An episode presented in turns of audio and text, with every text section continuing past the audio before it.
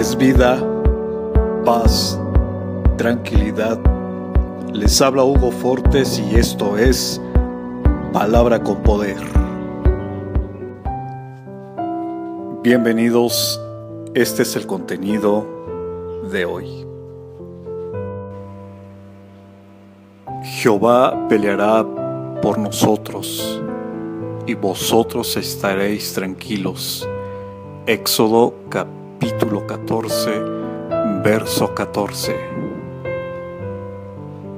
Qué mala costumbre la de nosotros de querer resolver las cosas a nuestra manera con nuestra sabiduría humana, cuando la misma palabra dice que tenemos al Dios Todopoderoso que pelea a nuestro favor, sin importar lo grande de la batalla, la guerra o las circunstancias